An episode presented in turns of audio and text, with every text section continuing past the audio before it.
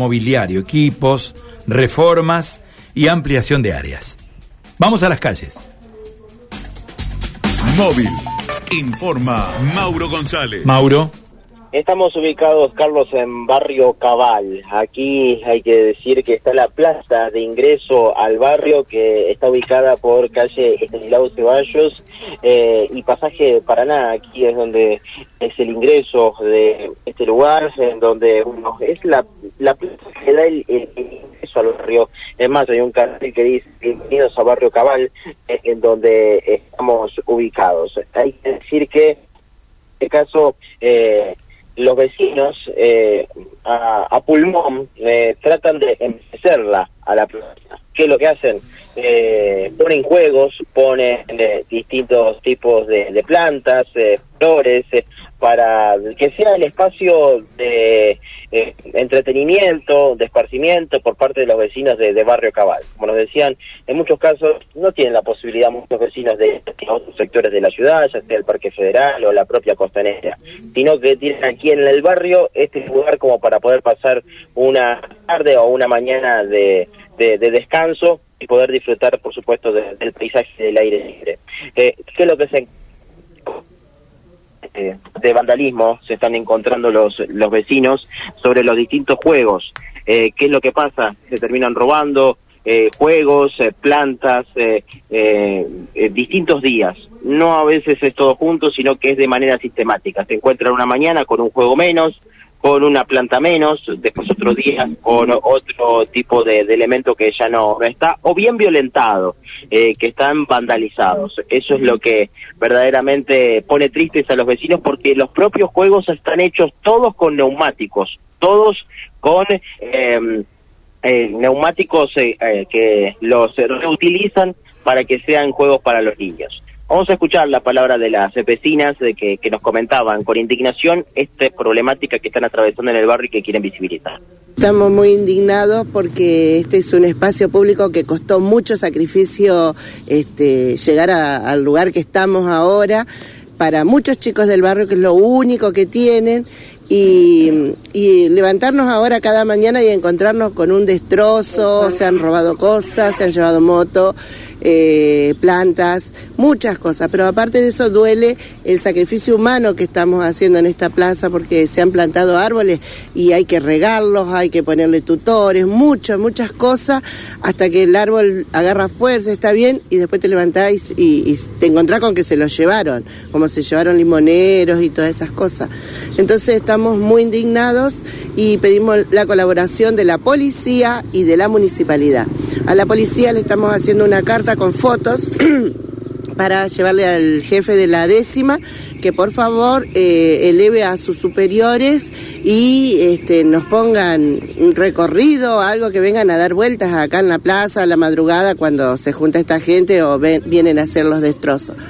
Y a la municipalidad le pedimos por favor que ya le pedimos acá al distrito que, que nos pongan una cámara y para que sea monitoreada la plaza. Y también este, para que el GCI venga y a la plaza la tengan, eh, que vengan a hacer el recorrido, que, por favor colaboren con nosotros y este, a ver qué otra cosa. Eh, eh, a ver, en cuanto a lo que tiene que ver con los hechos en sí, es como que al juego se lo roban uno por día, se lo van robando de a poco, no todos juntos, es como que vienen sistemáticamente sobre la plaza. Es habitual que siempre haya algún daño, alguna plantita que falte. Casi es, no te diría de todos los días, pero todas las semanas hay algo que está faltando. De pronto, en dos días faltaron muchos juegos juntos, plantas, o sea, no tenemos idea cómo han actuado, pero es evidente que han venido entre varios y llevaron, cargaron algunas cuantas cosas. El tema no, yo no sé dónde van a parar esas cosas. Si algún vecino llega, llega a ver en algún lado los juegos de la plaza, bueno, que lo digan, ¿no? Porque son juegos que están preparados para los niños, para la plaza. Eh, y, sí. Eh, nosotros esto lo hacemos todos a pulmón, porque antes teníamos la ayuda de la municipalidad para este, que un chico nos ayudara. Y ahora desde el mes de junio no estamos recibiendo esa, esa ayuda sin ni siquiera habernos avisado nada oficialmente. Este, también También yo le quería consultar a usted, señora, porque usted es eh, un poco eh, con, con, su esposo los quienes hacen estos juegos y me imagino la impotencia que sienten cada vez que salen de su casa y se encuentran con que o el juego fue violentado o directamente no está.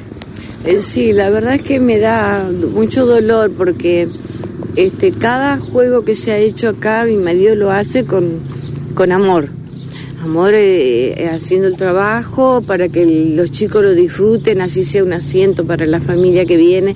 Entonces es como que eh, te da ese dolor de decir, ¿por qué están llevando algo que uno hace para que lo disfrute la familia, el chico?